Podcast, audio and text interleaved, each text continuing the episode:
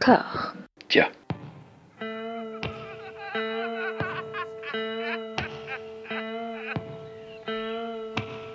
And now for something completely different. Would you like to talk about the meaning of life, darling? Sure, why not? Philosophy for two? Right. Provided the movement never forgets that it is the inalienable right of every man or woman or woman to rid himself or herself or herself. Agreed. Thank you, brother or sister or sister. Where was I? I think you finished. Oh, right. I don't want to talk to you no more, you empty-headed animal food trough whopper. I fart in your general direction. Your mother was a hamster and your father smelt of elderberries. Bonjour et bienvenue à toutes et à tous dans Discordia, le podcast qui tente d'aplanir les débats qui rongent la pop culture de l'intérieur dans une conversation apaisée. J'ai la joie d'être rejoint par mon terrifique binôme. Mathieu, comment ça va? Ça va super. Hey une, une nouvelle voix dans le podcast Discordia. Nicolai, comment ça va? Comment ça se passe la Suisse? Eh bien, la Suisse se passe très bien et euh, apaisée, je sais pas, parce que moi j'ai préparé les chaînes de vélo et les, les couteaux à serrer pour débattre. hein. Très bien. Très très bien. Bon, de toute façon, on va régler ça en, en- en live d'ici deux semaines quand je viens dans ton beau pays, normalement. Dans ce fameux LUF euh, qui t'attend avec impatience.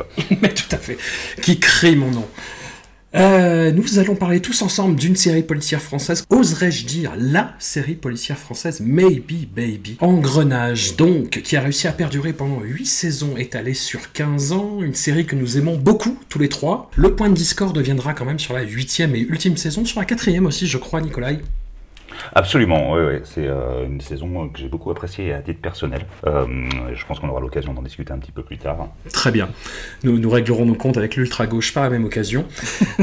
la, la huitième euh, saison qui est actuellement en cours de diffusion sur Canal+, mais que nous avons bingé comme des animaux. Soyez prévenus, on va y aller full spoiler. Nicolai, je me, je me retourne vers toi, vers la Suisse. Quand et comment es-tu tombé sous le charme de cette série? Euh, Engrenage, pour moi, ça a commencé, alors euh, curieusement, à la saison 2, en fait. Euh, j'ai rattrapé le retard sur la saison 1 après. Euh, j'ai plus l'année de diffusion exacte. Mais j'étais tombé là-dessus sur Canal, et j'avais été euh, tout de suite attiré par le charisme de Reda Kateb, qui jouait Monsieur Aziz. Euh, une sorte de gangster psychotique euh, nerveux de la gâchette et euh, surviolent. Et ça m'a beaucoup intrigué de voir ce, personnage et surtout ses caractéristiques physiques. C'était à l'époque où Reda Kateb était encore pas très connu. Il me semble que c'était juste avant ça devait être 2008 avant qu'il fasse un prophète. Et, et c'est comme ça que j'ai accroché à cette série. Et ensuite ben, j'ai refait la saison 1 et j'ai suivi les, les diffusions au fur et à mesure qu'elles sortaient Et toi Mathieu? Alors moi, c'est euh, enfin c'est pas du tout par envie euh, que, j'ai commencé avec Engrenage. Euh, j'ai complètement raté cette série et je l'ai regardée. Alors à partir de, je vais pas dire de bêtises, mais j'ai dû la regarder en 2016 parce que j'étais en train de préparer un livre à l'époque qui s'appelle la saga HBO. Et l'idée c'était de, faire un chapitre ultime en interviewant des, showrunners de, français, enfin européens et, notamment français. Et j'avais pour ambition évidemment d'interviewer euh, les gens de- d'engrenage. Et donc je m'étais dit il fallait que je regarde la série d'abord. Voilà. Et c'est ce que j'ai fait. Donc j'ai dû commencer euh, au moment où euh, donc il, devait y avoir cinq saisons déjà si je dis pas de bêtises. Voilà. Et donc j'ai tout bingé sur les cinq premières saisons ou même peut-être les six pro- non ouais c'était cinq premières saisons voilà. Et je me suis dit que c'était super quoi. Surtout qu'en plus quand tu prends les cinq premières saisons d'un coup comme ça tu vois bien comment ça évolue. Euh, c'est à dire que si on passe année après année, puis surtout comme au début il y a deux, trois ans de- d'écart entre, entre les saisons, on ne perçoit pas la même enfin l'évolution de la série. Voilà. Et là, là j'ai vraiment pu voir le truc et je me suis dit, ben, j'attends, j'attends qu'une seule chose, c'est la saison 6 quoi. Mais c'est c'est un petit miracle parce qu'il y a eu énormément de changements de showrunner, de changements de ton, de changements idéologiques parfois. Ouais. Euh, mais ce qui tient, je trouve, le ciment en fait de la série et qui moi m'a fait euh, vraiment l'aimer, c'est les personnages, évidemment. Moi en particulier, j'étais très, euh, j'étais très Gilou. Très Gilou. euh, ah, Team Gilou Team Gilo, ouais, à fond. voilà, le, le, le lieutenant Gilles Escoffier, alias Gilou, joué par Thierry Godard, qui est un acteur, moi, qui m'a, qui m'a bluffé, que j'ai revu dans d'autres choses derrière, et je pense que c'est un petit peu comme euh, Michael Chiklis, euh, Ouais. Evic McKay, euh, son personnage de The Shield, euh, il s'en remettra jamais, en fait. hein. Moi, je l'ai revu, je l'ai revu dans des comédies romantiques, typiquement, je fais non, non. Oui, c'est ça, c'est le, c'est le personnage d'une vie en fait. Ouais. C'est- Et je pense qu'une série comme Engrenage, en fait, tout, si on prend tous les personnages, enfin, les- tout du moins les six personnages de, qu'on suit dès le départ, Mm. euh, c'est des rôles majeurs dans leur carrière, euh, euh, de manière générale. Ils sont tous issus du théâtre à la base, il me semble. Ouais. Et euh, c'est vraiment des, des personnages qui vont les habiter. Enfin, je, je n'ai pas souvenir de, de voir de- beaucoup de choses avec Caroline Proust. Mm. Et pour moi, elle sera toujours le, le capitaine Bertrand. Bah oui. Ouais. Évidemment. C'est ça. Bah, on peut parler, on peut commencer par elle, du coup, puisque c'est elle qui tient vraiment la série. Euh, c'est un, un personnage donc de, de flic, ce qui fait dire à beaucoup de gens de façon un petit peu abusive, je pense que la série est féministe, mais parce que parce que On va se calmer, on va se calmer. Parce que c'est un peu un, un personnage féminin qui est écrit comme un mec, enfin du moins pendant les premières saisons, et après ça, ça s'oriente Ouais. vers autre chose, et je trouve pas toujours ça très heureux d'ailleurs dans son évolution, mais on aura l'occasion d'y revenir. Qu'est-ce que vous en pensez, vous, de ce personnage de... Je, je vais rebondir sur ce que tu dis sur la, la, la série féministe. Je suis, euh, alors, je trouve pas que c'est une série féministe, mais je trouve que c'est une série féminine en fait. Hmm. La, la place euh, donnée aux femmes dans cette série est équivalente à celle des hommes, et je trouve que c'est très bien. Et on sent justement que la, la showrunner euh, principale a mis, a mis son âme dedans, et que de en général, il me semble, sur les six premières saisons, ce sont des femmes qui sont au scénario général de, euh, des intrigues. Et je trouve que ça se sent, sans en faire pour autant une série féministe, et c'est peut-être ça la subtilité et qui fait que c'est encore plus agréable à regarder, c'est que c'est pas une série qui revendique, c'est une série qui, euh, qui propose. Et c'est très intéressant, je trouve. Et Caroline Proust, justement, même si, comme tu dis, elle est euh, décrite quelque part comme. euh, écrite comme si ça pouvait être un homme, c'est ce qui fait aussi le charme de son personnage et qu'on a envie de la suivre euh, dans, tout, dans, tous ses, euh, dans tous ses combats. Je, suis- je suis d'accord avec, euh, avec Nicolas. euh, euh, Enfin, c'est même plus que euh, paritaire. Il y, a- même plus de femmes en fait dans, cette série. En tout cas, dans la fabrication de la série, puisque euh, pour rebondir sur ce que tu disais, en fait, c'est même jusqu'à la saison 8, c'est une femme euh, qui est showrunneuse. Euh, Enfin, en gros, il y a deux femmes qui ont été euh, importantes. Il y a, enfin, trois. Alexandra Leclerc, qui est la créatrice de la série, mais qui en fait, à partir de la saison 1, disparaît. Et après, on a Anne Landois qui, apparaît, si je dis pas de bêtises, de la saison 3 jusqu'à la saison 6. Et après 7 et 8, c'est Marine Francoux. Et donc, du coup, on, a en fait sur 80 à 90% de la série, ce sont des femmes qui gèrent la série. En fait, de, mais gèrent, gèrent dans le sens euh, à l'américaine, quoi, en faisant Mhm. du showrunning, quoi. Voilà, donc c'est c'est même plus que paritaire. C'est- carrément, euh, c'est carrément une série de, écrite par des femmes, quoi. Voilà. Et, et ce, qui est très, et ce qui est très agréable. Surtout, euh, on se dit, enfin, on, est dans cette espèce de, contexte actuel où on dit qu'il n'y a pas assez de femmes qui font des choses, et puis finalement, euh, quand on, paie- enfin, quand on commence à se focaliser sur Engrenage, on se rend compte que bah, ça fait 15 ans qu'il y a des femmes qui écrivent cette série, qui est probablement l'une des meilleures séries françaises, voire européennes, et qu'on ne s'en était pas rendu compte, quoi. Voilà, c'est euh, ça qui est intéressant. Euh, et, euh, alors, en revanche, je trouve que non, on ne trouve pas, enfin, on ressent pas justement ce, euh, on ressent une, for- une, une part de féminité, même si je dis pas que parce que ce sont des femmes, elles doivent faire euh, preuve de féminité dans la série, c'est pas ça que je suis en train de dire.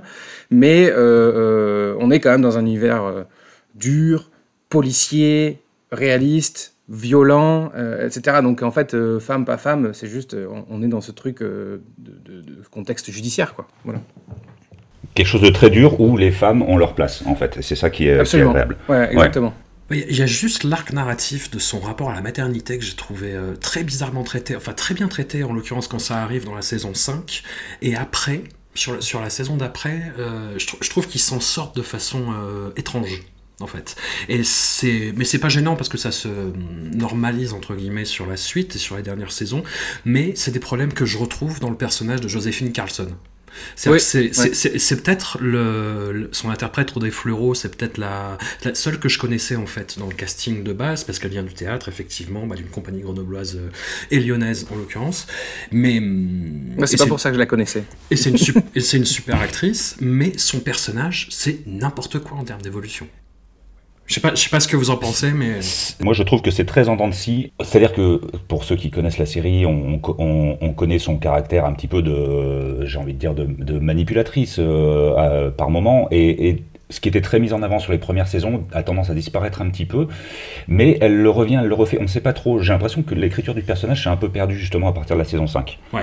Après la mort de, euh, de son amant. euh, Euh, non, mais on, on y a dit, on a dit qu'on y allait full spoiler, Ouais, donc effectivement. voilà. Ouais. Donc, euh, donc son amant, euh, j'ai perdu son nom. Pierre Alors, Clément, Fitoussi. Ouais, voilà, et qui, le Gré, euh, ouais, Grégory Fitoussi, et qui meurt comme une merde. Qui meurt comme une Et, merde. euh, qui meurt comme une merde. C'est quand même Et, incroyable. euh, et Ouais. mais, mais voilà, et je trouve qu'après après, euh, après la mort de, de Pierre Clément, euh, voilà, elle, euh, elle- son arc narratif est un peu plus étrange, mais, euh, mais quand même toujours aussi agréable à, à regarder. Mais même sur la première moitié, euh, je trouve que en fait, elle, elle, elle souffre un peu de, de, ce, perso- de ce personnage archétypal.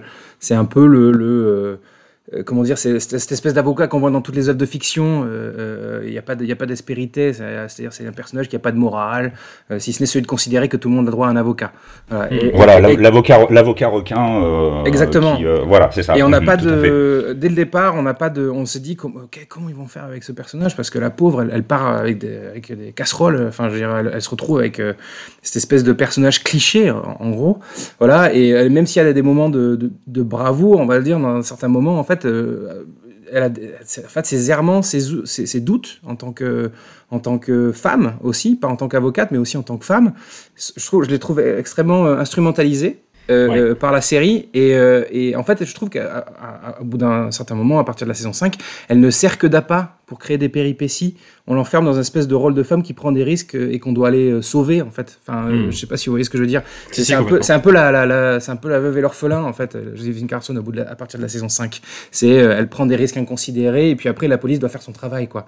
C'est c'est dommage en fait. Elle est réduite à ce truc là au bout d'un moment. Euh, et c'est alors qu'ils auraient pu faire un super truc avec un personnage d'avocat Mais je trouve que c'est terrible dans la dernière saison. On, je grille un peu les cartouches sur euh, la saison 8, mais euh, parce qu'au début, son personnage est donc en- dans une espèce de relation naissante avec son ancienne co-détenue, qui disparaît purement et simplement de la saison, et finalement, pour finir dans les bras de Edelman, euh, le widow de, le widow de Oui, Langsin. oui, c- c'était. euh, J'étais là, tout je, à je me suis dit, Mm. quand ils s'embrassent, je me dis, mais ok, pourquoi?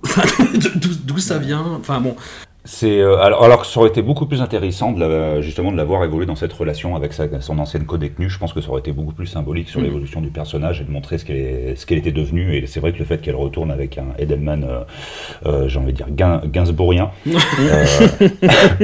c'est un peu voilà, c'est un peu étrange. Bon, et puis bah, on, on va enchaîner sur le, la dernière tête du, du, du trio de flics de base, qui est un petit peu la pièce rapportée, hein, tant et si bien qu'il va disparaître dans la dernière saison. Luc Fromentin, dit Tintin, euh, joué par Fred Bianconi, un autre habitué des, des productions Canal.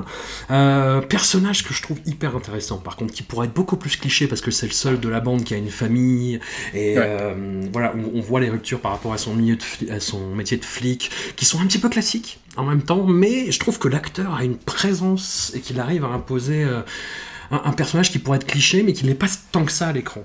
Il a ce côté euh, guy next door, un peu, mais pas, pas dans le sens euh, le petit voisin, c'est vraiment euh, c'est le monsieur tout le monde en fait, euh, je trouve Tintin. Et Ouais. ça, alors qu'on se retrouve avec Berthaud et, et Escoffier, enfin avec Gilou, qui sont en effet des, des purs flics en fait, des mecs qui ont pas de, enfin des gens qui n'ont pas de, de, de vie privée, qui peuvent pas s'autoriser à avoir une vie privée. Et lui, en effet, il y a, il y a cette espèce de, de- normalisation du, du flic. Euh, qui, euh, qui est hyper intéressante. Et puis après euh, moi aussi, je grille mes cartouches, mais c'est sur la saison 4, et je trouve que justement, l'arc narratif de, de, de Tintin sur la saison 4, c'est peut-être le truc, le seul truc à sauver de la saison 4, justement, parce qu'on on se retrouve avec ce, avec ce personnage qui, qui en fait, qui prend de la, bah, en fait, il prend de la dimension, parce qu'avant, c'était plus, c'était vraiment la troisième roue du carrosse, un peu. Euh, Ouais. euh, on va C'est dire. c'est ça, c'est c'est vrai qu'il s'inscrit bien en contrepoint des, des deux autres euh, qui, qui, quelque part euh, deviennent de plus en plus, pas- c'est pas vraiment des ripoux, mais qui mettent le- l'in- l'intérêt de l'enquête avant, avant tout, quitte à se sacrifier eux-mêmes. C'est Et ça. il devient un contrepoint très intéressant euh, jusqu'à la, jusqu'à la saison 7, hein, c'est ça, si C'est je pas ouais, saison où 7. là il, les, là il les balance carrément, euh, Ouais. il les balance carrément, et puis, euh, et puis quelque part il a fait son devoir de flic, lequel il, est- auquel il s'est toujours attaché euh, depuis, depuis le début. Quoi. Et puis en plus, dans, dans cette fameuse saison 4, enfin, je, je reviens dessus, mais mais il y a. C'est la première fois qu'on voit un flic au bout du rouleau, en fait. Ouais. Euh, euh, alors que les autres, ils sont toujours solides euh, et, et ils ont une, une forme de, je sais pas, une forme de morale, une forme de de- d'énergie qui leur permet d'avancer. Ils doutent de rien, alors que alors que lui, il est en, il est en proie au doute constamment. euh, il, se- il, il se- il se fait, euh, il, il me- il- il manque de mourir et du coup là, il tout, son univers est, complètement déséquilibré, alors que les autres, eux, ça leur arri- arriverait pas. Euh, euh, on, sent vraiment, il y, a une, y a- une forme de, je sais pas, de, de, de- d'hum- d'humanité chez ce mec-là, quoi, qu'on retrouve Ouais. pas Bah, on, sent, on, le, on sent le poids de sa famille dans ses décisions aussi, Ouais. ce qui est, euh, ils prennent le temps de développer ça et c'est quand même, euh, c'est quand même très bien fait de, de voir euh, l'impact de la, la différence entre ces, entre des, euh, des personnes sans famille, comme tu le disais euh, François à propos de Caroline Proust, qui quelque part au début euh, n'intègre pas du tout le fait d'avoir un enfant, et euh, ce flic Tintin qui est là, lui, euh, tiraillé entre les deux. autres. Ouais, c'est ça. Bah, et, il manque dans la dernière saison, je trouve. Mais c'est ça, c'est un déchirement. Déjà, même dans la saison Ouais. 7, parce que pendant la, dans la saison 7, sur les deux tiers, à peu près, ou la moitié, on, on le voit on pas. le voit pas. hein. Et on se dit, oh a- là là, mais il manque quand même. Il manque Tintin, tu vois. Et, et finalement, il revient et tu dis, ah, c'était un peu. En plus, ce que je trouve génial, euh, et c'est un truc que je trouve sur la, sur la série euh, au global, euh, mais, mais en particulier sur Tintin quand il revient dans, dans cette saison 7, c'est euh, qu'avec Engrenage, ça dure tellement longtemps, ça, dure, ça s'étale sur 15 ans, donc en fait, on voit les personnages vieillir avec nous. Mhm. Et, euh, et notamment Tintin, quand il apparaît en saison 7, il a les cheveux déjà blancs, il a Ouais. pris dans la gueule, on dirait qu'il a pris 10 ans entre la saison 6 et la saison 7, quoi. Et, euh, et je trouve ça hyper beau de le retrouver, le, le voir un peu fatigué, mais il a encore, encore, en- il en a encore un peu sous la semelle, il a envie de, et puis il a envie de, de bah, comme tu disais Nicolas, de faire son travail de flic correctement, quoi. Voilà. Et, Voilà, euh, c'est ça. Et Ouais. le, le voir en fait dans cette saison 7, moi, enfin, j'ai beaucoup aimé la saison 7, mais ça a été vraiment le rayon de soleil. de, ah, Tintin est revenu.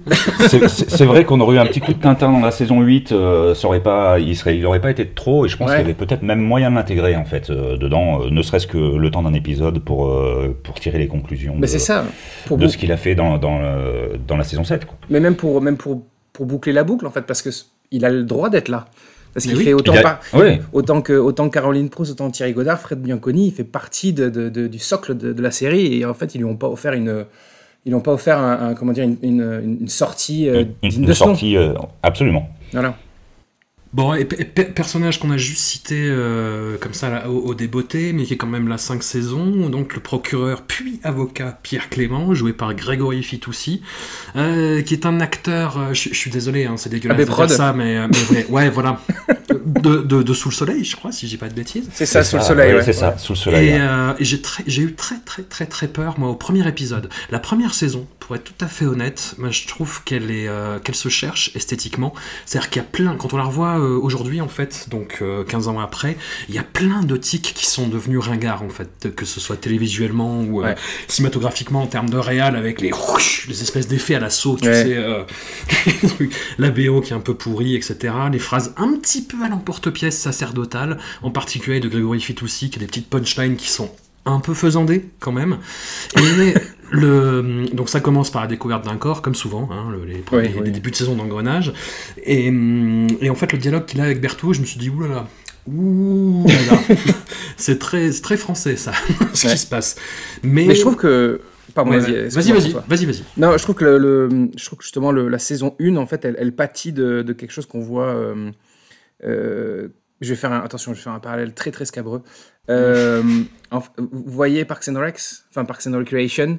euh, euh, en fait, Parks and Recs, la première saison est pas terrible, tout simplement parce qu'elle essaie de reproduire Ouais. ce qu'était The Office. Tout à fait. Et euh, pour moi, Engrenage n'est pas. euh, la première saison n'est pas terrible parce qu'elle essaye de reproduire, en tout cas, elle, elle essaye.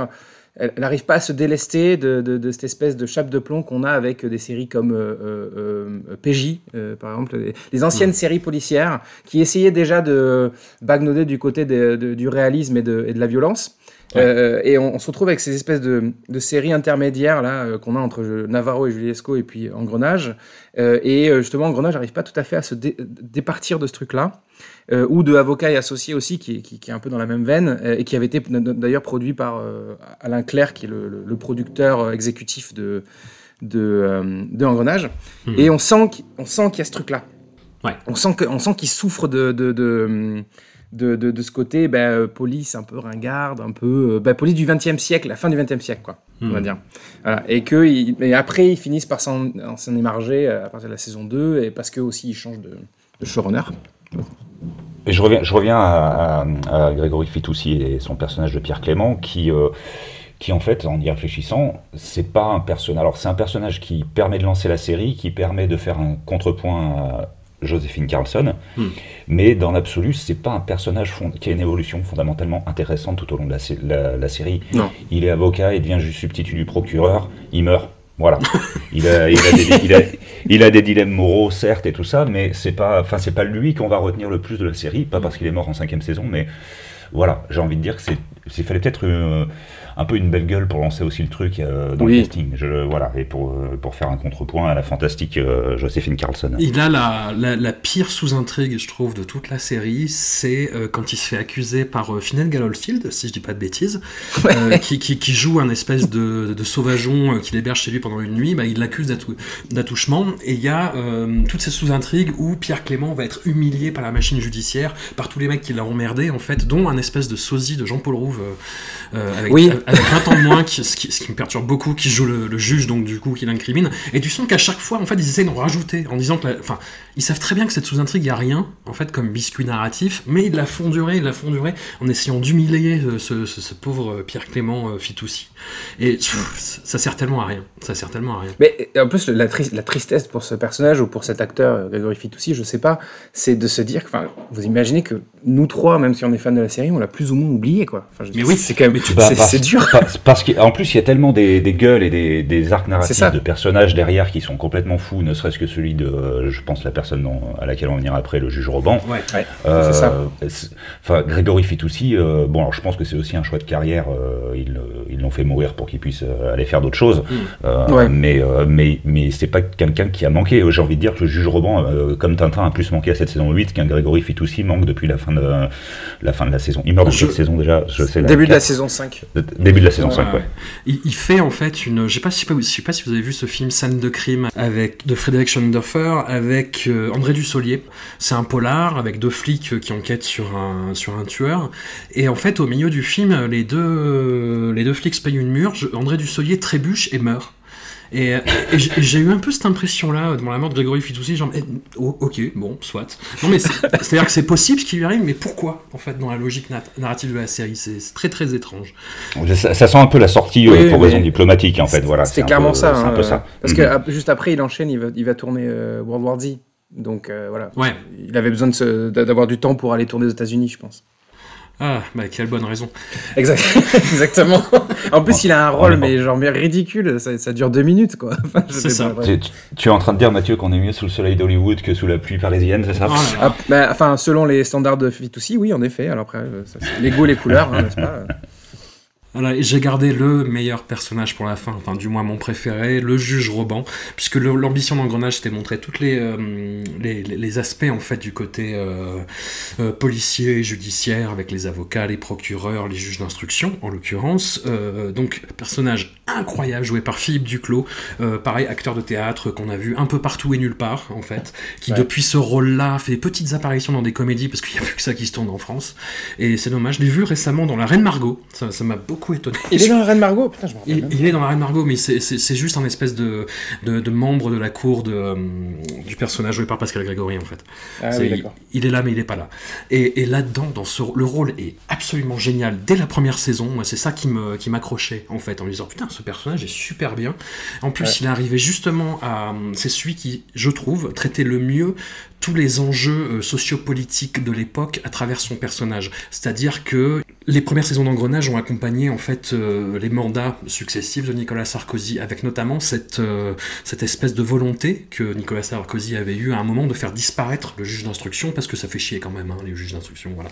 Et, et en fait, à chaque fois, ça résonne. C'est le personnage qui va se- s'intéresser à la corruption politicienne en écho à des, des faits qui sont vraiment arrivés.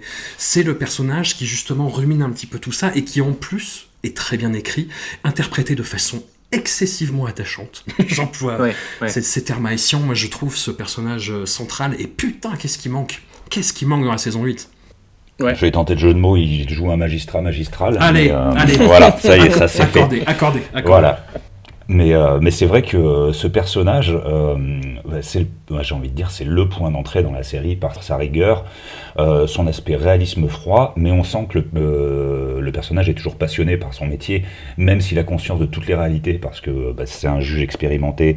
Je sais pas quel âge je lui donne dans, dans la série, mais on sent qu'il a de la bouteille, qu'il a tout vu, tout fait, mais qu'il continue à faire son, son devoir par passion, sans, sans non plus euh, euh, croire naïvement euh, en, les, en la, la réalité de la justice. Ouais. Et ça, ça le rend, ça le rend complètement, complètement fou comme personnage à suivre. Quoi. C'est ça, il est droit comme la justice. Tout simplement. c'est Enfin, ça, ça. Avec, avec son imperméable à la Colombo, un petit peu. C'est ça. Ce qui, est- ce qui est d'ailleurs plutôt paradoxal parce que euh, il est jamais droit. En plus, il a une espèce de. J'adore ça. Moi, c'est son, son jeu physique. euh, en tant qu'acteur, parce qu'il est tout le temps voûté, euh, il a une espèce, il ressemble un peu à Max Schreck dans Nosferatu, vous voyez, il est un peu, J'allais te dire exactement ça, Ouais, ouais, c'est tout à fait ça. Et puis avec euh, son visage émacié, ses cheveux tout blancs comme ça, on a un, mec un peu malingre, chétif, maladif, et, et alors, alors qu'il a une espèce de puissance en lui. C'est euh, c'est génial, quoi. Ce- ce- cette espèce de paradoxe entre ce- son, son jeu et, et- et le- le- le- la profondeur et, le, et la, bah, la puissance de son, de, de- de son personnage, c'est super, quoi. Et puis, euh, puis oui, il y a, il y a ce, euh, y a un côté réconfortant euh, à, la limite du, du, du, ma- du manichéen de se dire que euh, dans cette espèce d'engrenage qui est complètement euh, euh, pourri jusqu'à l'os, euh, jusqu'au jusqu'au trognon, ben on a cet homme, on a cet homme qui cristallise l'éthique judiciaire. Quoi.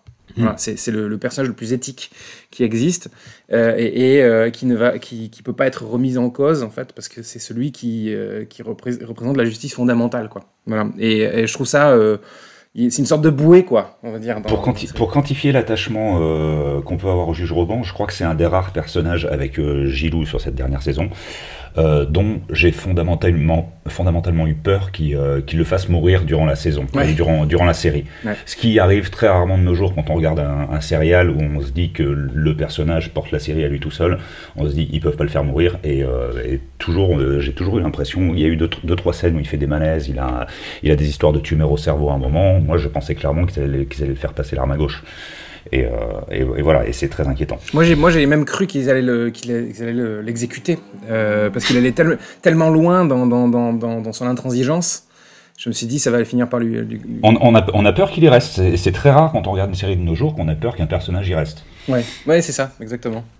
Ces interrogatoires de suspects sont parmi euh, les meilleurs de la série, honnêtement, avec le- le- l'espèce de petit binôme qu'il a avec sa greffière, Marianne. J'allais j'allais préciser ça, c'est fantastique cette petite relation. Non, non, vraiment, vraiment grand personnage, et hum, je crois qu'on est tous d'accord, donc on va aller dans la, dans la Discord. On- Attends, je- attends, attends, attends, attends, François, oublié, t'as oublié le septième personnage. Lequel? La ville de Paris. La- Le Grand Paris est un Le Grand personnage. Paris. Mais oui, le Grand Paris est un personnage. Non, mais c'est vrai. Enfin, C'est euh, vrai. C'est un, c'est un running gag entre François et moi, mais, mais, mais, mais, mais tellement vrai. C'est un running gag discordien, mais en effet, voilà, c'est le, elle, elle est là. En fait, enfin, c'est ça qui est intéressant, c'est que, euh, alors, je, je sais pas si euh, vous connaissez Paris, évidemment, mais moi, j'y, moi, j'y ai vécu euh, de 2008 à 2014, donc de, de la saison 2 à la saison 5, si on se, se réfère aux, sa- aux saisons. et, euh, et, et- et en fait, j'ai retrouvé cette ville comme je l'ai jamais retrouvée dans une autre série ou dans un autre film, quoi. Enfin, euh, d'habitude, on va se servir de, de Paris pour faire une sorte de une image carte postale, une image d'épinal. Là, on est euh, vraiment dans le, dans le vrai Paris, quoi. Dans le vrai grand Paris, même. Parce qu'on n'est pas que dans Paris euh, int- intramuros, on passe le périph' à plusieurs reprises dès la saison 2. Et c'est hyper intéressant parce que, euh, comment dire, en fait, on montre la ville sans la montrer, quoi. On l'inclut naturellement dans le. Dans, le, dans la série et, et dans les dialogues, quand ils vont dire bon, on se donne rendez-vous à tel endroit, machin, etc. On a des plans d'insert, on va avoir un bus qui passe, euh, un bus de la RATP, on va avoir une bouche de métro. Voilà, on, on est presque dans un quadrillage à la The Wire, quoi, avec Baltimore. Tout le, bah, quand on est dans une rue de la Villette euh, dans la saison 3, on est dans le 19e, ça transpire le 19e. on- C'est voilà, c'est vraiment, c'est incroyablement bien fait. Euh, même quand ils vont euh, dans les pavillons en banlieue là sur cette dernière saison, euh, c'est, euh, on, on y est aussi. Paris a une place super importante. Sur la dernière saison, j'ai été euh, très surpris de la réalisation euh, avec les tentes sous les. euh, sous- alors je connais très peu Paris, Ouais. mais euh, Oui, tous, ces, les- tous ces squats là, Ça- voilà. c'est un, phénomène- c'est un phénomène récent, mais c'est vrai que ça fait partie du paysage parisien maintenant. Quoi. Voilà, et, euh, et, et pour ça, c'est filmé, euh, c'est filmé. En, en plus, les plans euh, techniquement sont très très bien faits. La, la mise en scène de Paris, elle, elle, elle respire, elle transpire Paris. Pour peu qu'on soit allé un peu s'y promener, euh, on, on- on s'y retrouve quoi. C'est ça. Non, non, euh, effectivement, la ville est un personnage. Et autant pour moi, Mathieu, tu as, tu as raison. tu, as, tu, tu as raison. Je, je vous propose de passer aux innombrables seconds rôles. Alors, je vais, je vais poucave les miens directs. Je pense que euh, vous allez en partager certains. Moi, je retiens dans les seconds rôles le, le fielleux procureur Machard, joué Ah. par euh, Dominique Daguier, qui a, qui a cette espèce de visage complètement incroyable et qui est le, le procureur félon, franc-maçon. c'est c'est ce qu'il dit dans la série. hein. C'est peut-être la sous-intrigue la plus pourrie du juge Robin d'ailleurs, quand justement il est un peu tenté par, euh, par rejoindre ce- cette espèce de réseau judiciaire La force. souterrain. voilà. Et c'est vrai qu'il a un côté palpatine, ce, ce machin. Ah mais complètement. Il, il ouais. rôde dans les couloirs en disant Alors Robin, vous faites encore des vôtres? Tu le fais très très bien. Machard. Donc voilà, il y a, il y a Machard que j'aime beaucoup. Et puis le, le commissaire Herville, qui, est- qui a la meilleure évolution de la série, je trouve, qui passe de, de, de, de flic carriériste, opportuniste, clone hargneux de Sarkozy, vraiment, parce qu'il va reprendre vraiment ses punchlines euh, de l'époque, à vrai flic de terrain qui va être complètement dégradé et muté dans un commissariat de pire banlieue possible, et qui va être un, qui va devenir un vrai flic de terrain, avec euh, qui va qui va se sacrifier pour ses hommes et tout. Et, euh, et le, le comédien Nicolas Briançon est génial. Enfin, je Et fantastique. Ouais. Fantastique. Et sur les dernières saisons, il a presque un côté euh, social euh, euh, par rapport à la situation euh, du commissariat et de la police dans, dans les banlieues. Et c'est c'est vrai que l'évolution du personnage est complètement démente. Ouais. C'est-à-dire, qu'est- qu'est-ce qui se passerait si on plongeait Sarkozy sur le terrain, en fait? Ouais, c'est ça, c'est ça. Parce que c'est vrai qu'il a un peu ce côté zébulon en plus, ouais, de, de- il est tout le temps en train de sauter puis en train de hurler sur les gens, quoi.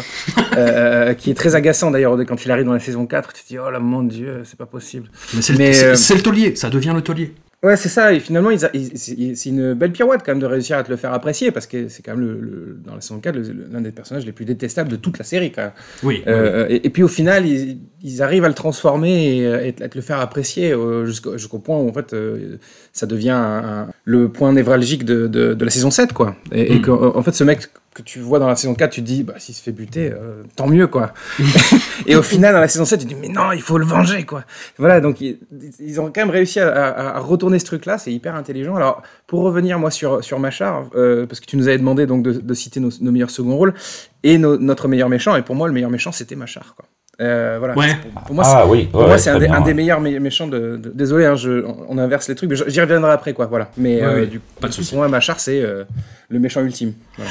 Vous, vous êtes assez, vous êtes assez d'accord sur Reda Kateb aussi, du coup? Alors, moi, justement, j'allais venir. Mes meilleurs, mes meilleurs seconds rôles, en fait, se situent plutôt près des, euh, près des méchants. Ouais. Euh, et comme j'avais dit en introduction, Reda Kateb, euh, que je trouve campe un des, un des plus grands méchants qu'on ait vu dans une série télé française depuis des années. Et j'ai été complètement bluffé et fan de la prestation de Coulchen sur cette dernière saison. Il, est fait pour faire ce genre de rôle-là, ce type. Mais, Donc, mais est un super acteur. Dans le... Moi, je déteste le cinéma de Catherine Breillat, mais dans le film qu'ils ont fait ensemble, il est, où il joue euh, Christophe Recancourt, plus ou moins, il est excellent, quoi.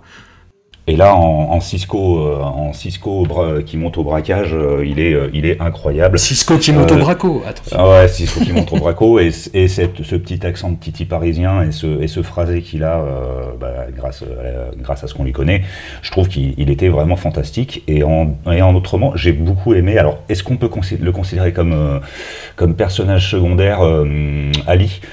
Euh, oui. le, le nouveau venu, hein, euh, je pense qu'on va y venir, qui, est- qui rentre après bah, justement un, un peu avant le départ de Tintin, il me semble, qui prend une évolution, donc il est plus vraiment personnage secondaire. euh, je trouve que c'est, il est très bien amené. Et puis euh, j'ai un petit coup, de, un petit coup de cœur pour JP, le, le vrai, le seul vrai policier. De, Alors JP quand même c'est un hommage je pense à The Shield parce que dans The Shield en fait il y a la, Strike Team qui tourne autour de la brigade d'intervention qui tourne autour de Vic Mackey, de Michael Chiklis et dedans il y a quatre personnages donc Vic Mackey, Lem, Shane et Ronnie. Ronnie c'est le moustachu qui ne parle jamais et qui, qui dit juste fuck you Vic dans le dernier épisode et euh, JP c'est un peu ça. Et effectivement, bah, comme me faisait remarquer ma, ma, ma, ma chérie euh, Laetitia, c'est euh, il a la meilleure réplique de la saison 8, c'est-à-dire euh, bon qu'est-ce qu'on fait? Et t'as JP qui dit c'est Gilou. On dit et, et du coup c'est JP qui décide tout en fait. non mais attends, même JP, ils, le mettent en lumière dans, dans cette saison 8, il fait des cascades en moto, des trucs comme ça. C'est, la trajectoire de JP est assez folle dans cette saison 8. C'est, Mais pour, pour, euh, pour rebondir sur, sur The Shield, en effet, il faut, faut savoir que ouais, euh, The Shield, c'est bon, ça se sent, hein, mais c'est une, une des influences principales de d'engrenage en fait, plus que The Wire, par exemple. Ouais. C'est euh, c'était Fabrice de la Patelière qui était le Paletière, pardon, euh, qui était le directeur de la fiction chez Canal, quand ils ont lancé Engrenage, le mec a clairement dit il voulait faire un The Shield à la française. Quoi. Ouais, mais ça, Voilà. sent, dans- ça sent dans le premier épisode en fait. Quand euh, Berthaud et, euh, et Clément échangent des punchlines au-dessus du cadavre, c'est c'est du The Shield. Et, et je, et je vais en venir sur des points de discorde où justement je pense que les- la, saison 7 que, que tu as l'air d'a- d'assez d'assez apprécier Mathieu, moi m'a beaucoup déplu parce que je trouvais qu'elle lorgnait du côté de The Wire euh, ostensiblement Ouais. et d'une manière un, un peu trop euh, surfaite pour que ce soit compréhensible. Parce que j'ai pas du tout aimé cette saison euh, à titre personnel, la saison 7 j'ai trouvé pas génial, même si les arcs euh, vont loin sur les personnages, j'ai trouvé que les intrigues étaient un peu, un peu malmenées. Et je trouvais que justement, c'était un peu trop The Wire. Alors, ce que j'aime dans, dans Engrenage, c'est ce côté The Shield, ce côté, euh, ce- et puis ce côté où ils essaient pas trop de faire ce qui a déjà existé non plus quand même. Ouais. Moi, j'ai un dernier, euh, un dernier, mais, un dernier mais, euh, second rôle euh, que j'aime bien, euh, qu'on oublie un peu parce qu'il est dans les deux premières saisons, si je dis pas de bêtises. C'est Maître Zabo, qui est le. oui, le- Daniel le- Duval. Voilà, Dan- Daniel Duval, exactement, qui est le boss de, de Josephine Carlson. Ouais, avocat qui- mafieux. Oui, Exactement, avocat mafieux, une espèce de. de, de- enfin, voilà, une ordure, quoi. Euh, Enfin, on le connaît, Daniel Duval, il a une, espèce- il a une gueule, quoi. Ouais. C'est des, des reconnables entre, entre toutes. Et, euh, et ouais, je trouve qu'il est, il est super. En fait, il est, il est fait pour. Enfin, il était, parce qu'il est décédé maintenant. Mais euh, il, était, il était fait pour ce genre de rôle, quoi. Et, et voilà, et, euh, il est super. Voilà. Et, mais en plus, ce qui est bien, c'est qu'il ne fait que traverser. Le, c'est un peu une sorte de fantôme, un peu de- dans, dans- dans la saison, dans les deux premières saisons. C'est euh, juste un mec qui fait peser une menace, qui après qui disparaît, quoi. Voilà, il est assez volatile, j'aime bien. Bon, bah, on on va en venir au, au- au grand méchant. C'est une série qui en est, qui en est, qui en est féconde. Et hum, moi, j'ai j'ai envie de faire le coquin et de vous dire mes, euh, mes, mes bad guys préférés et celui que je déteste pour enclencher le débat, pour provoquer un peu Nicolai. C'est-à-dire, ceux que je préfère, moi, c'est euh, Mehdi Nebou, je pense, dans la, un des deux frangins, justement, dont on parlait dans le, de la saison 2 parce que j'adore Mhm. cet acteur et que le rôle euh, lui va comme un gant et euh, surtout le, le boucher de la Villette. Rôle très très euh, très très très très euh, périlleux, on va dire, et hum, qui est le serial killer de la saison 3 en fait. Ouais. Mais je trouve que c'est, enfin, qu'on est, on arrive vraiment euh, à faire une série policière avec un tueur en série crédible. Et hum, rien que pour ça, euh, chapeau. Et le bad guy que je, qui, qui me fait beaucoup rire en fait, que je trouve ridicule, c'est euh, Thomas Riffaut, l'espèce de, de, de leader idéologique de l'ultra gauche de la saison 4, avec sa voix comme ça.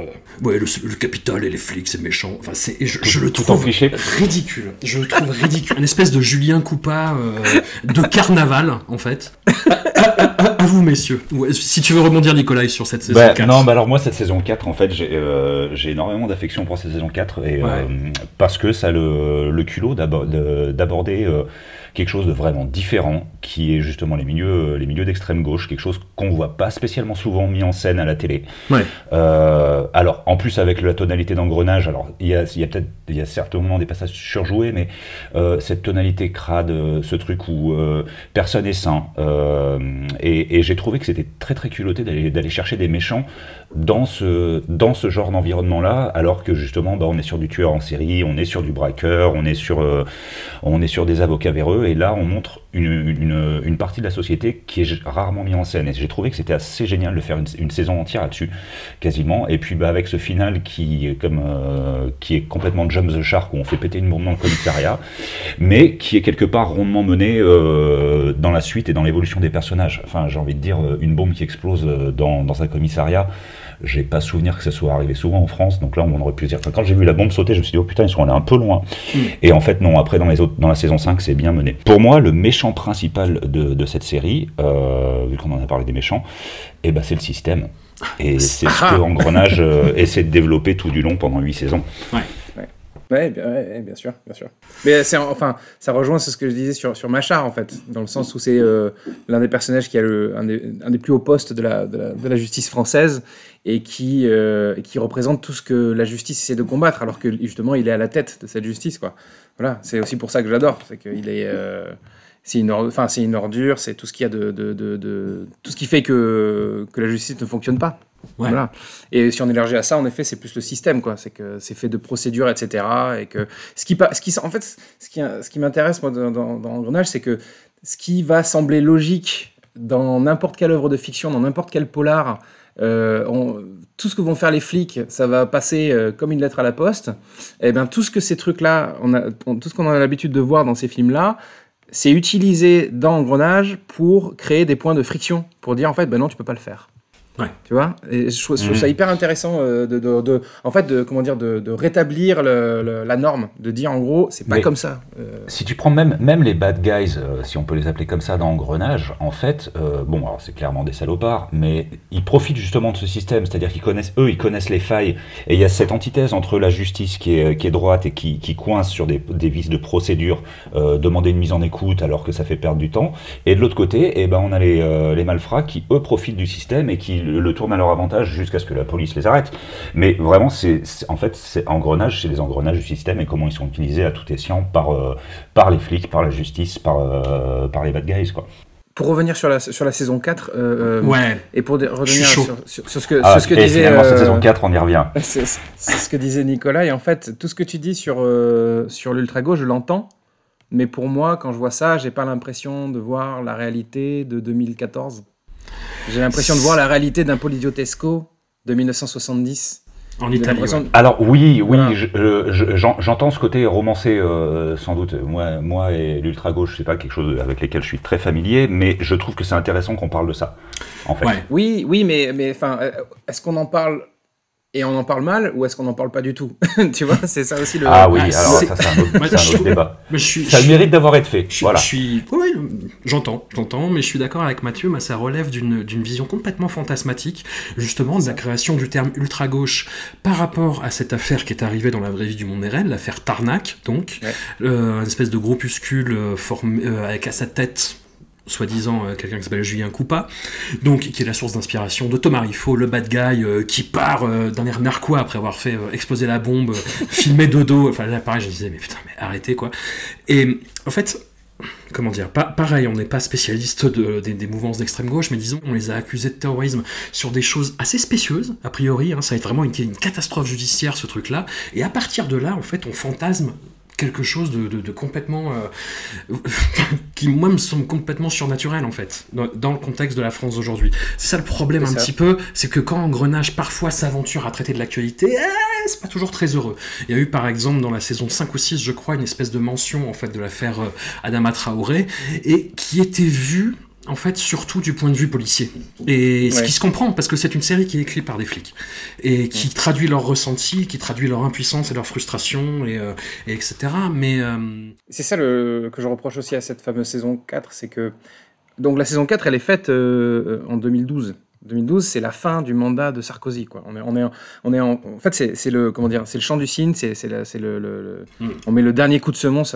On a vraiment l'impression que on, atteint cette espèce de, paroxysme de la politique de, Sarkozy, même dans cette saison, et que, et que, en effet, on tombe sur des, en fait, on va essayer de, comment dire, de, de, transformer des révolutionnaires de- d'extrême gauche en, comme tu disais, un terme qui n'existe pas, l'ultra gauche. On est en Mm. train de, de fabriquer des ennemis en fait à la République, et, euh, et- et on ressent vraiment ce truc-là. Euh, c'est vraiment le, le- comment dire, le, un dédoublement de, de- de ce qu'on voyait dans, à ce moment-là dans, dans, dans la France de, de 2012, quoi. Ouais, il y a, il y a- il y a ce truc qui est assez gênant, et, je pense que c'est aussi dû au fait que au fait que le, le co, enfin le co euh, showrunner de, de la série à l'époque, c'est euh, Eric de Barahir et que c'est Ouais. un ancien flic en fait, c'est un ancien flic de la PJ qui ça apparemment était un mec assez, qui est un- apparemment un mec assez réac et qui d'ailleurs est reparti dans la PJ euh, après la saison 4. On lui a dit bah, bye bye, euh, va-t'en. Et, euh, et lui, il est retourné, il est redevenu flic quoi. Et, et- et on a- on- apparemment, c'est ce que c'était Philippe Duclos qui disait ça en interview.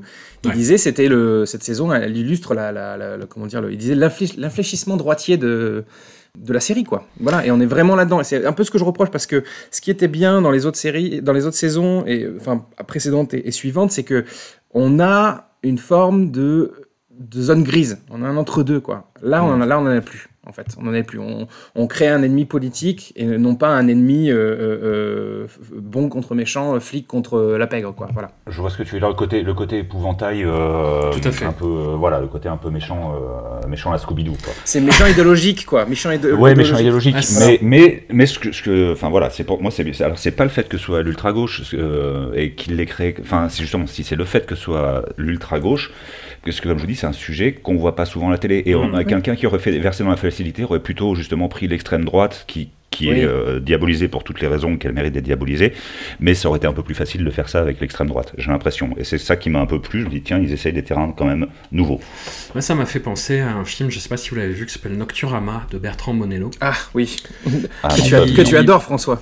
bah, que je- que j'a- que j'adore, euh, qui, mais qui, qui part pareil d'une bande de jeunes, en fait, mais qui, qui n'existent pas dans la vie du monde réel et qui se mettent à faire des, des, euh, actes terroristes, et où derrière Bertrand Bonello disait non, non, mais c'est pas un film politique.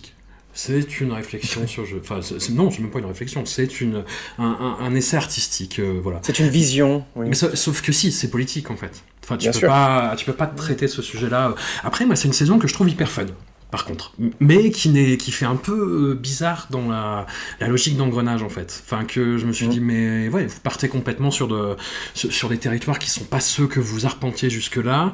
bah, en plus ça m'a fait chier parce qu'il y a une actrice moi que j'adore euh, qui s'appelle Judith Chemla qui joue une Ouais. nana qui se retrouve embringuée là-dedans dans ce et, et malmenée et torturée et abusée euh, par ces, ces- cette ultra gauche félonne.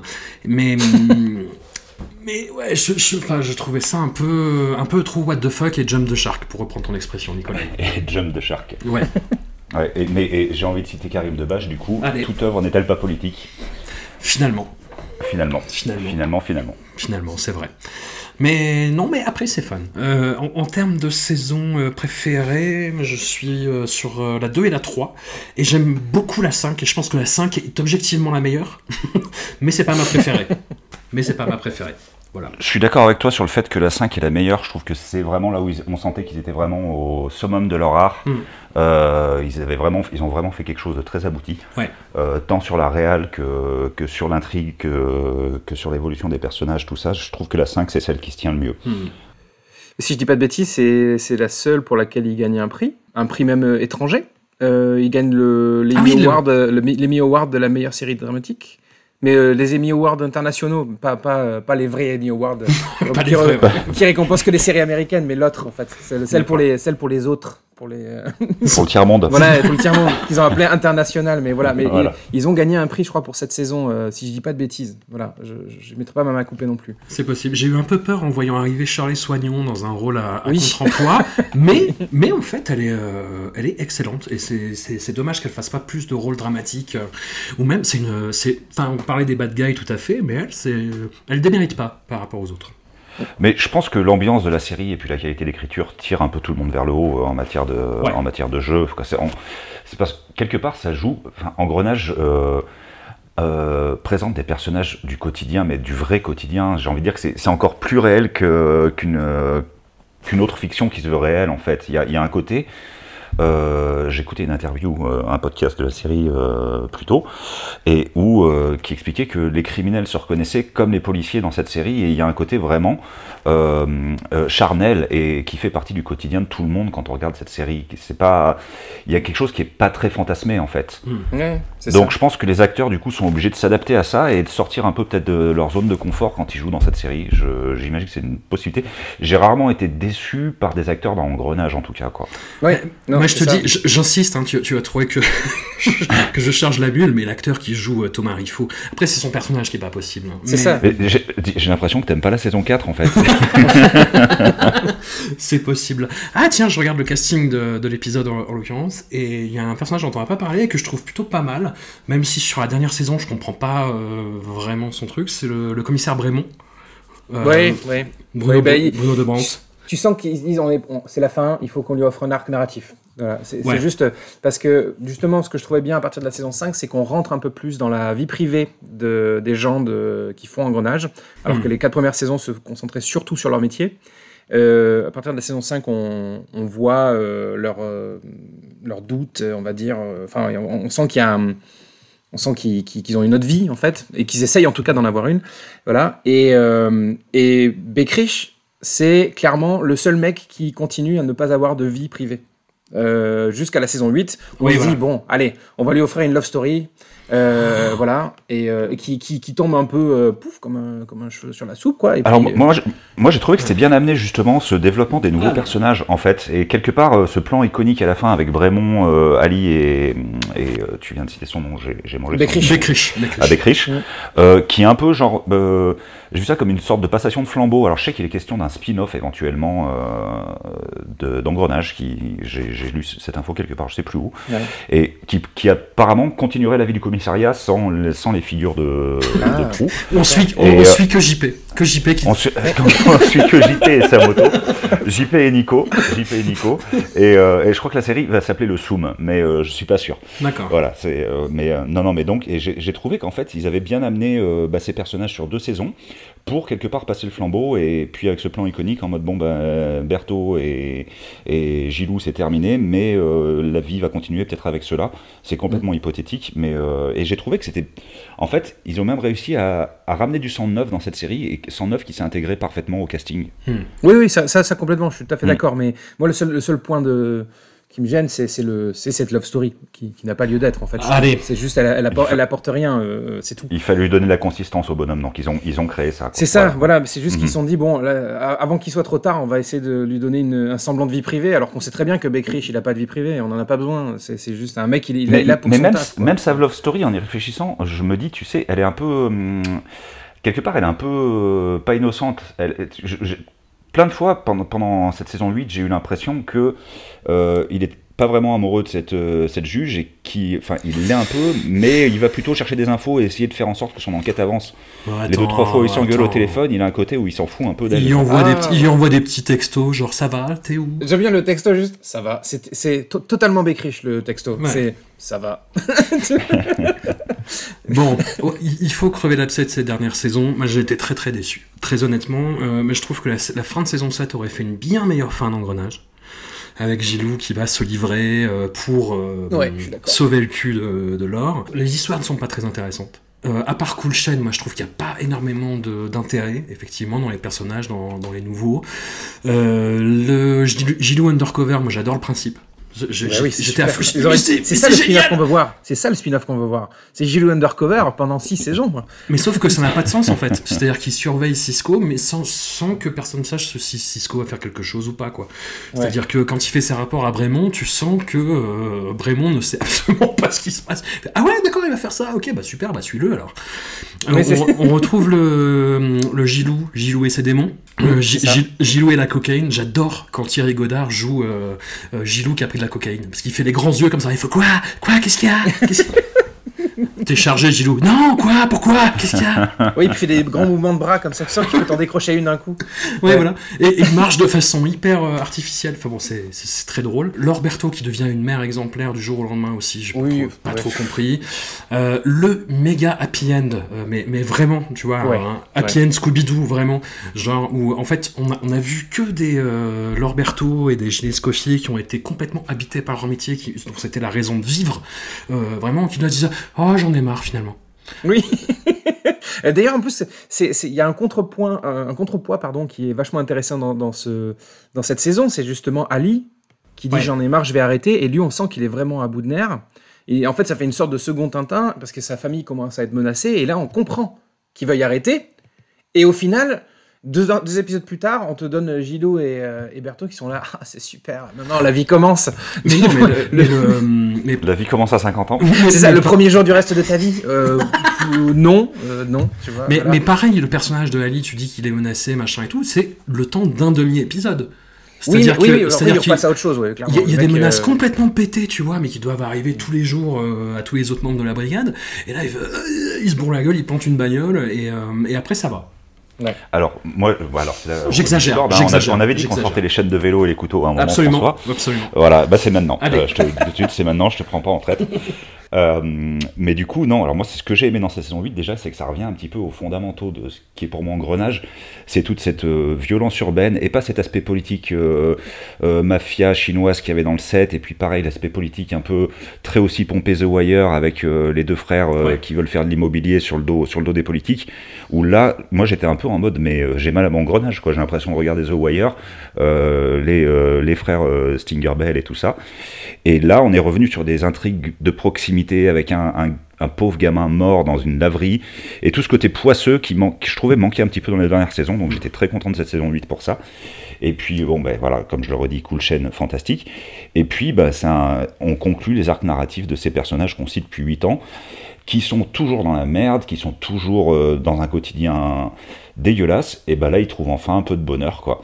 Et tout ça sans télépathie. C'est quand même très. télépathie. C'est quand même très. enfin, Attends, attends, attends, petite mention quand même, petit, petit, euh, petit, petit taquet au- à la fin du, du bureau des légendes là quand même. que je- Voilà, que parce qu'on peut pas parler de la fin d'Engrenage sans parler de la fin du Bureau des légendes, qui était quand même les deux grosses séries canal euh, Ouais. du moment, ou même si euh, je pense que les partis pris euh, esthétiques de euh, Jacques Audiard. son nom, Ouais. de Jacques Audiard sur la scène finale sont fantastiques.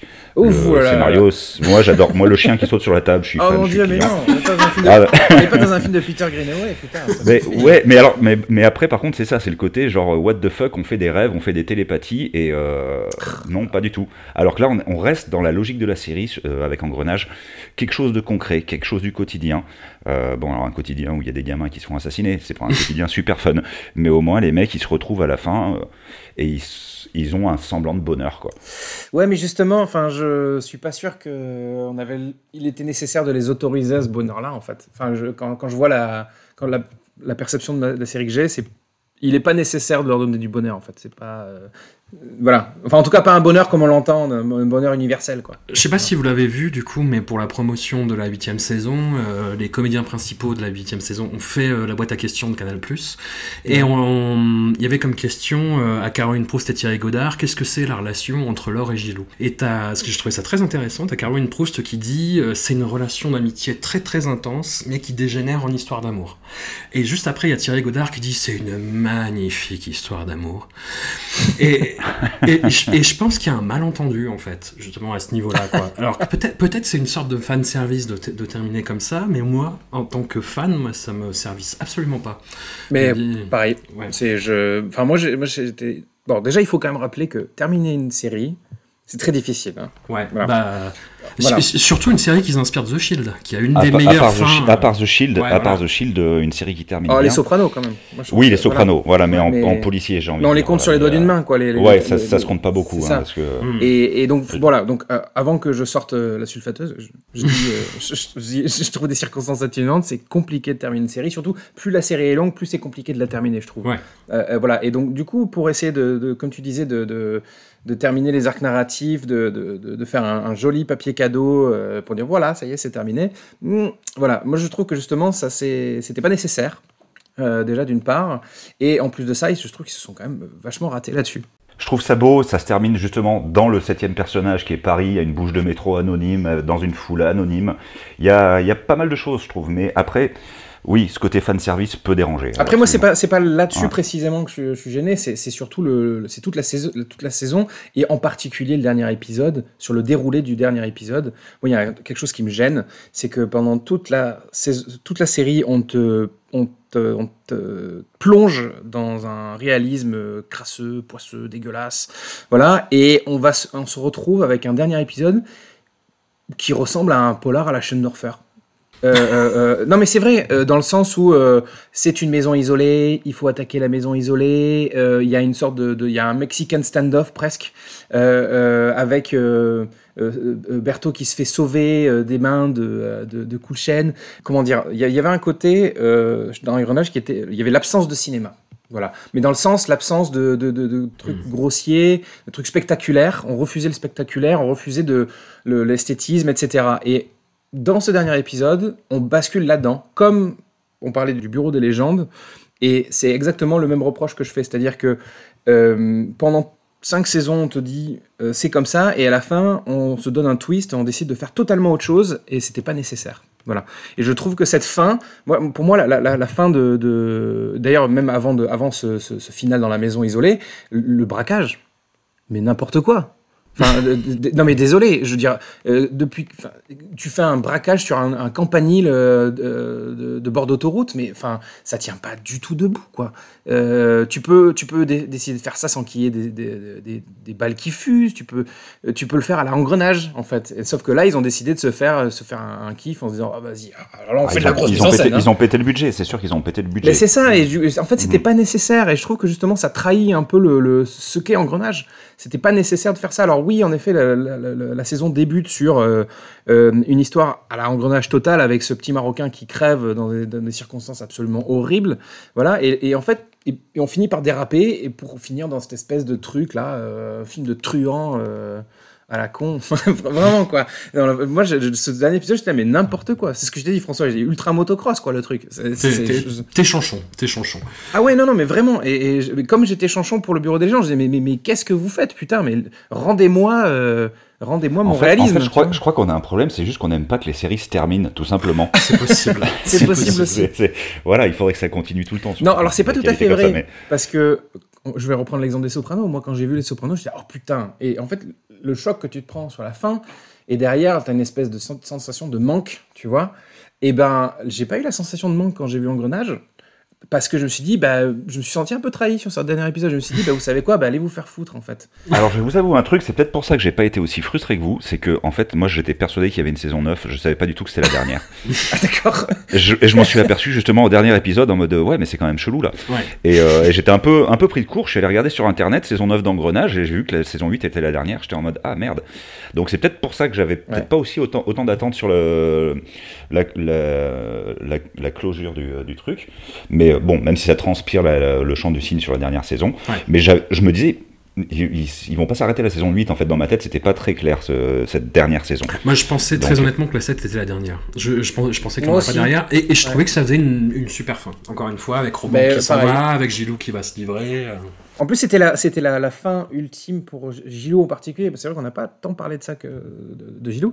Pas assez, en tout cas. euh, On parle jamais assez de Gilou. on, parle, on parle jamais assez de Gilou ouais, Et ouais. c'est vrai que cette fin de la saison 7, en fait, le mec se livre. En fait, c'est une sorte de repentance ultime pour Mm. lui, qui a été celui qui a toujours traîné dans les affaires, qui a toujours été borderline, euh, qui a fait des trucs vraiment pas clairs. C'est le plus ripou de tous, quoi, on va dire, de, de tous les flics. Et là, en fait, il y avait un, un- un geste euh, de sacrifice clairement et qui était magnifique. Et puis en plus la, façon dont c'est mis en scène là on est clairement on, est encore une fois dans du engrenage. La mise en scène est très subtile. On n'est pas du tout dans le, spectaculaire l'explosif etc et, euh, et ouais c'était c'était une, une fin magnifique pour tous les personnages quoi C'est vrai, c'est vrai, c'est vrai. Mais alors du coup, ce spin-off, ça pourrait être en fait Gilou qui va sauver euh, Jack Bauer, parce que on était complètement sur un, un Gilou Jack Bauer sur cette saison.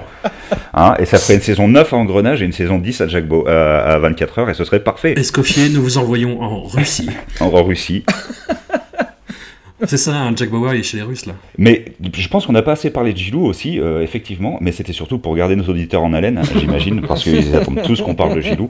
Et, euh, et, et puis bah, ce Gilou, comme tu dis, qui est, qui est le plus gros ripou du commissariat, mais qui est le personnage le plus attachant au final, quoi, qui, euh, qui comme tu dis, euh, François, euh, on voit ses démons en permanence, il les, il les canalise plus ou moins bien.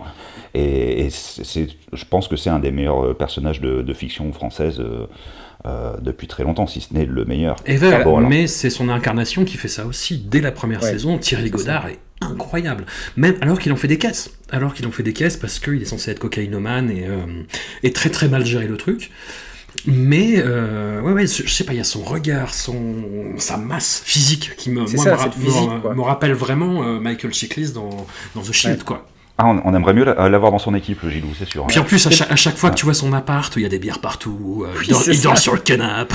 il y a des il y a des crocs partout ouais, grave Bon, pour Mais, le coup, ça euh, c'est assez cinématographique. Et dans la, dans, dans- dans la dernière saison, euh, pareil, quand il vient de, donc de reprendre euh, de la coke avec le, le fils de Cool euh, dans la boîte de nuit, et qu'il y a Brémond qui l'attend devant chez lui et qui lui fait t'es chargé Tu- T'es chargé, Gilou. tu vas trop loin, Gilou. Fais attention.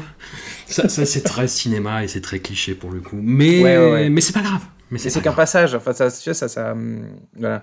Moi, moi, c'est pas ça qui m'a choqué, mais, euh, mais non, mais enfin, après, il faut savoir que donc, euh, Gilou, enfin, donc Thierry Godard, euh, apparemment, euh, d'après ce que j'ai lu, enfin, c'est lui qui confirmait en interview, il disait que pour préparer son rôle, il- enfin, c'est pas un acteur méthodiste non plus, mais, mais il avait recommencé à picoler, à, à pas trop dormir, etc., pour être un peu, comment dire, un peu erratique. Et apparemment, ça a posé des problèmes avec sa copine de l'époque.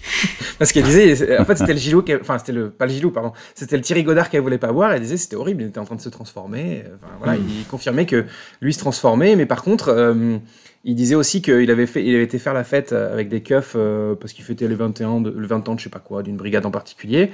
Et tous les keufs venaient le voir et disaient Putain, j'aimerais bien t'avoir, j'aimerais bien t'avoir dans l'équipe, Gilou. Et tout. Il l'appelait, il l'appelait même pas Thierry Godard, il l'appelait Gilou, quoi. Tu vois, c'était vraiment, on en revient à ce qu'on disait au début, c'est l'incarnation totale, c'est, c'est, c'est, c'est le rôle de sa vie, quoi.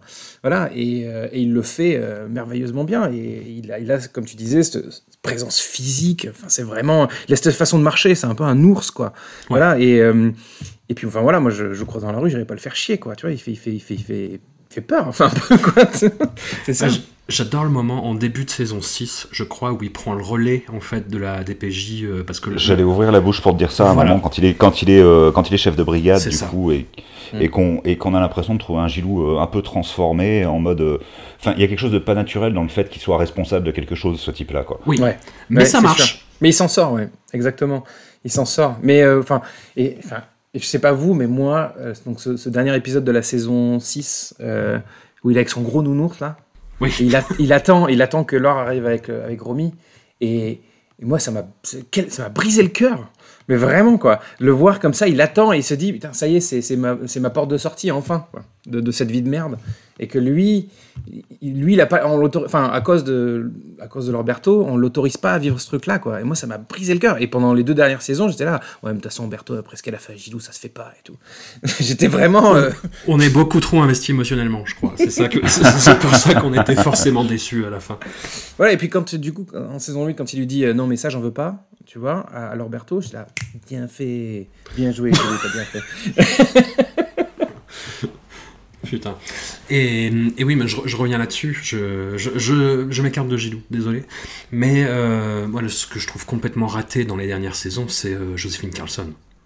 Ouais. son Mais, personnage n'a aucun putain de sens, quoi. Et Non, mais elle- pourquoi, elle- ouais. et pourquoi le- le- la faire finir avec Edelman, quoi? Qui, pareil, a été un- présenté comme un espèce d'avocat, euh, ah, très, très avocaillon, en fait, tu vois, quoi. Ça. Sans, sans aucun scrupule, ni grande intégrité, mais quand même avec une espèce de... À la limi- à la Noblesse, limite, euh, plus ou moins. du véreux, Ouais, du dégueulasse. Ouais, ouais. Mmh. Et puis qui, là, dans la dernière saison, est super sympa, tu vois, il accueille euh, le Il migrant accueille chez le lui, jeune, ouais. euh, voilà, il fait, il fait les trucs, il fait la leçon de morale, tu prends plus de drogue et tout ça, alors que euh, on est plutôt sur un personnage qui a l'air de s'en foutre à la base. C'est ça, complètement. Exactement. Après, moi, j'ai beaucoup de sympathie pour Edelman parce qu'il ressemble à un pote à moi. mais, mais oui, non, non, je suis d'accord. En plus, enfin, Carlson, on a l'impression qu'elle elle, court comme un poulet sans tête pendant Oui. toute la saison. C'est vraiment ça. Oui, Elle, oui, va, oui. elle va de droite à gauche, elle sait pas ce qu'elle fait, euh, elle prend des décisions, mais complètement. euh, Enfin, elle emporte-pièce euh, et ça lui coûte euh, encore euh, des, des points. Mais, pourquoi tu fais ça Enfin, voilà, et on a vraiment l'impression qu'ils se sont concentrés, se sont foc- focalisés sur le, tous les autres arcs narratifs. Ils ont dit, oh, Carson, ouais, ça fait chier. on va lui inventer des trucs. Et puis, comme je disais au début, c'est qu'en fait, elle devient, en fait, euh, elle devient une sorte de. c'est plus un personnage, c'est un objet. Ouais. En fait, elle, elle va servir à, euh, à faire avancer le récit. C'est terrible. Voilà. Ouais, c'est terrible pour un, pour un personnage qui, en plus, euh, avait quand même une importance euh, dans les premières saisons, puisque la- je trouvais que les premières saisons se concentraient surtout sur l'appareil judiciaire. Et, justement, donc on la voyait plus elle, et euh, elle finit par s'effacer pour finalement ne devenir qu'un objet. C'est terrible. Et dans la saison 4, justement, ouais, c'est ça où, où- où- où pareil, ça accompagnait en fait toutes les dérives euh, du show, c'est-à-dire que ce personnage qui était présenté comme euh, antipathique, très ambigu moralement, euh, avant de se poser avec Pierre Clément, euh, voilà, euh, épouse complètement la, devient complètement gauchiste dans, dans la saison 4 en fait, c'est-à-dire qu'elle se met à aider des sans-papiers, à soutenir les, la mouvance de l'ultra-gauche, et voilà. Et moi je trouvais très intéressant par contre son évolution au début de la saison 7, où elle commence incarcérée en fait, Ouais. où on voit Audrey Mhm. Fleurot pas maquillée, euh, dans une performance que moi j'ai trouvé euh, assez incroyable. Et, et en plus je me disais, oh, putain c'est super malin. C'est super malin parce que là il switch, il, il, il s'aborde le côté pénitentiaire, qui est le, le côté de l'institution qu'ils n'avaient pas trop euh, abordé Oui. jusque-là. Et je trouvais Oui. ça hyper malin. Et du coup j'étais déçu qu'elle sorte. Mais voilà. Puis cette, cette romance sous-jacente qui est surprenante euh, avec sa co-détenue, et puis aussi euh, le problème qu'il y a dans, dans cette saison 8 avec, euh, avec Carlson, c'est que en fait tout ce qu'elle est censée avoir appris, et tout ce qu'elle est censée déjà savoir d'avance, c'est-à-dire le côté euh, euh, avocat qui va taper fort, qui s'est tapé fort, elle, le- elle met rien à profit en fait dans, dans cette saison concrètement euh, pour aider les gamins. C'est-à-dire que son côté euh, social qu'elle qu'elle prend à partir de la saison 4 et en prison, on comprend que son chemin l'amène à, à- à maintenant choisir de, de protéger les plus faibles, mais on sait aussi qu'elle peut être une vraie, une vraie requin, et elle s'en sert pas pour, euh, elle s'en sert pas vraiment. Donc il y a un côté un petit peu euh, euh, pétard mouillé Ouais. de toutes les, toutes les qualités du personnage. Elle, elle- elle- ça patine un petit peu sur cette saison. Et moi, je suis désolé, mais euh, je trouve que c'est pareil pour Lorberto, qui Oui. abandonne complètement toute cette caractérisation pour n'être que l'ombre de Gilou, en fait. C'est ça. Et, et je trouve ça très triste. Et qui fait, et qui fait connerie sur connerie et qui fait n'importe quoi, en fait. C'est ça qui, en fait, elle- son personnage meurt dans l'obstination. Mais elle est, ro- elle est rongée par la culpabilité, donc est-ce qu'elle perd pas son jugement aussi Euh, Oui, son sens du jugement ou voilà mais euh, mais c'est vrai qu'alors en, en tout début d'émission on disait que c'était un- une série avec des personnages féminins très forts. Et là du coup les personnages féminins on, les ça. noie un peu dans des doutes et on les efface un peu au profit d'un truc 100% testostéroné où justement à la fin on tire à, on tire à balles réelles euh, devant un campanile. On met trois mecs iconiques euh, en fin de en, en- en fin de série pour pour relancer quelque chose. Ça perd un petit peu en, en qualité, mais il y a quand même ce côté engrenage, euh, euh, comme je dis, qui euh, les, les- les enfants assassinés, les trucs euh, impossibles, le braco aussi, j'adore cette ambiance de braqueur qu'on retrouve un petit peu et qu'il n'y avait pas dans les deux saisons d'avant, et c'est pour ça que j'ai bien aimé cette saison 8 personnellement. Pa- pa- par rapport à une autre série policière de Canal euh, écrite par un flic, donc Braco, Braco, euh, ouf. Olivier, Olivier March, enfin pour la saison 1 du coup. Ouais. Euh, Enfin voilà, amusez-vous à comparer Braco et Engrenage quoi. Ouais, c'est ça. Sur la caractérisation des personnages, sur les dialogues, sur les incarnations, putain c'est c'est le jour et la nuit quoi. Enfin le, mais je suis pas fan de Braco. Je sais qu'il y a des gens qui Alors je t'avoue que mais- j'ai pas fait braco non plus, je trouvais que ça lorgnait beaucoup trop du côté de The Shield, mais en mode euh, c'est bon, on prend un calque et on fait pareil. Euh, Bah. j'ai pas, j'ai pas, regardé en entier. En, en plus, y a- ils ont pris Ah. euh, Joe Malerba, qui est, euh, qui est un acteur euh, bah, qu'on peut voir dans des, des, des sketchs d'Edward Baird, euh, paradoxalement, mais, hum, et qui, qui est un- vraiment un sosie, mais limite assez troublant de Michael Chiklis pour le coup. Et puis, euh, Mais, puis, puis Jean-Hugues Anglade, quoi. Enfin, juste, Ouais. euh, voilà, tout simplement. Oh la Désolé, c'est pas possible, quoi. Mais, Ah ouais. euh, mais La pour- Rox Et puis ils ont tous des surnoms pas possibles. Enfin, bon, passons. Mais pour, ouais, pour, pour, euh, pour terminer sur une note euh, euh, positive, on va dire, sur la, sur la saison 8, euh, puisqu'on l'a quand même bien défoncé, François. Ouais. Euh, euh, moi, il y a, moi, il y a un moment. Vous, oui. Voilà, oui, c'est ce, que- c'est ce que je disais, je vous inclus, incluais euh, tous les deux, pas, pas toi, Nicolas, t'inquiète pas, tu es sain et sauf. La, la- Euh, la Su- la Suisse reste sauf, encore une fois. Voilà. Ouais, neutre, toujours neutre. Non, mais y a- moi, il y a- par contre, il y a, il y a- parce que donc je parlais de, de la difficulté à terminer une série et euh, alors c'est pas à la fin, en effet, c'est c'est c'est en milieu de, de dernier épisode si je dis pas de bêtises. Et il y a ce, cette phrase qui pour moi résume tout ce qu'est Engrenage et qui est donc dans la cellule de, Bec- de, de euh, euh, quand il y a Ali et Berthaud qui viennent le voir et euh, pour, pour éviter qu'ils bavent sur, sur Gilou. Hmm. Et qu'il, il, en fait, euh, Berthaud lui dit un truc qui pour moi résume tout, c'est on est entre gens de parole ici, quoi. Voilà. Et, et pour moi, c'est ça. Engrenage, c'est ça, quoi. Et ça aurait dû s'arrêter là. Voilà. sur, non, mais sur, sur cette phrase, c'est-à-dire que je parlais de bien terminer une, une, sé- une- une- une série, et ben, ça, bien terminer une série, ça passe aussi par, de, par, une, par un- une dernière punchline. Voilà. Et Ouais. c'est ce qui me manquait aussi quand même dans, dans la saison 8. C'est-à-dire qu'il n'y a pas de. Enfin, tu vois, cette fin de, de Gilou qui dit euh, Ah, On est bien là quand même. voilà. Moi, je trouvais que c'était raté, alors que justement, cette phrase On est entre gens de parole ici, c'était vraiment euh, le code de l'honneur. On est keuf, on est flic, euh, on est keuf, on est, euh, on est malfrat, on a le même code d'honneur en fait. Voilà, Ouais. un, peu, un peu à la Melville. quoi. Tu vois, c'est, Mhm. Je trouvais que ça, ça, ça terminait bien le truc, mais bon, voilà, je, c'est pas moi qui fais les séries malheureusement. Ou, heureuse- ou heureusement, je sais pas d'ailleurs. Je reste sur la réplique de JP, euh, c'est Gilou. Ah ouais. Moi, si je dois citer une réplique pour terminer euh, Engrenage, ce sera Top Interpel. Ouais, chouf. Chouf. JP, la filoche, putain non, j'y fais, et JP la balise. Je sais pas si tu te rappelles, en saison La balise, 7, la balise. Il y, a- y y un moment hyper tendu euh, Ouais. entre euh, JP qui doit coller une balise sur un scooter. Oui. Et, euh, sur le... et du coup, c'est... il y a vachement de tension et lui, il est là, euh, sur le scooter. Et- mais il y a une référence à ça dans la saison 8, parce qu'il y a une histoire de baliser un scooter Ouais. aussi devant le palais de justice, Ouais. euh, avec cette, euh, cette black qui, euh, Oui. qui doit amener le, le justificatif de domicile à une des mules. Mm. Et JP fait une référence encore à pas baliser un scooter. Ouais, ouais, il dit je peux pas le baliser ou un truc comme ça. C'est ça. Ah, JP.